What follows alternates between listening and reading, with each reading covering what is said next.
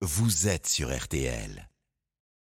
On parlait de Jean-Luc Mélenchon à l'instant, le leader de la France insoumise qui a inauguré ce matin l'Institut La Boétie, un think tank des insoumis dont il est euh, le coprésident. On vous retrouve Marie-Pierre Haddad, vous êtes resté avec nous. On accueille euh, Marie-Bénédicte Allaire du service politique de RTL. Bonsoir Marie-Bénédicte. Bonsoir. Alors vous nous présentez ce soir le résultat de votre enquête RTL. Vous avez discuté avec de nombreux députés insoumis pour tenter de comprendre la place qu'occupe encore Jean-Luc Mélenchon au sein de ce mouvement qu'il a créé alors qu'on entend euh, depuis plusieurs semaines, euh, Marie-Pierre, des voix dissonantes. Et elles font beaucoup de bruit, ces voix dissonantes. La particularité un peu de cette situation, c'est que ce sont des anciens proches de Jean-Luc Mélenchon. Donc vous avez Raquel Garrido, Alexis Corbière, Clémentine Autain ou encore François Ruffin, mais pas que.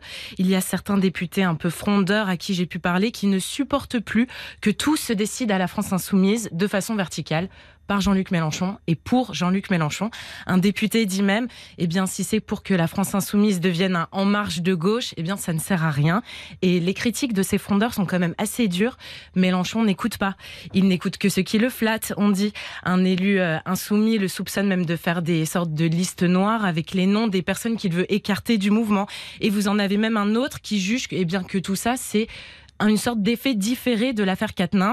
Et comme le groupe ne l'a pas soutenu, eh bien Jean-Luc Mélenchon a décidé de se venger, et ça c'est le mot qu'il utilise, de se venger sur le groupe des députés. Et alors ces députés, euh, Marie-Pierre, euh, ils sont majoritaires au sein du mouvement? Non, ils ne sont pas majoritaires. Ils étaient majoritaires à ne pas être d'accord avec Jean-Luc Mélenchon au moment de l'affaire Katnins.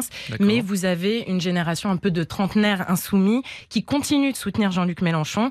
Et euh, ces députés sont eux assez durs envers les frondeurs. Ils les accusent de vouloir prendre un peu trop la lumière et surtout de préparer le terrain pour 2027.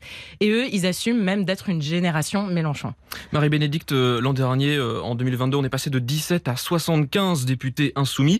Ces nouveaux parlementaires, eux, est-ce qu'ils sont fidèles à Jean-Luc Mélenchon? Bah, Il faut bien se rendre compte que c'est l'aura de Jean-Luc Mélenchon qui a donné envie à la plupart d'entre eux de se présenter.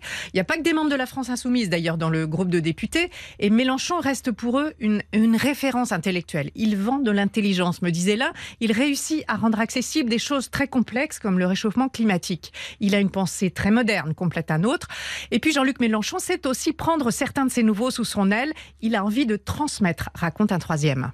La dernière question qu'on peut se poser, c'est euh, concernant l'avenir de, la France insoumise.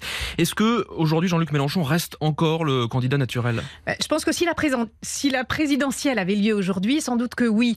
Euh, même si on l'a vu, il y a une génération qui ne craint plus d'exprimer ses ambitions. Mais il n'occupe plus la même fonction. Son autorité s'est déplacée, résume un et elle ne pèse plus autant sur les troupes de l'Assemblée, sur leur travail quotidien.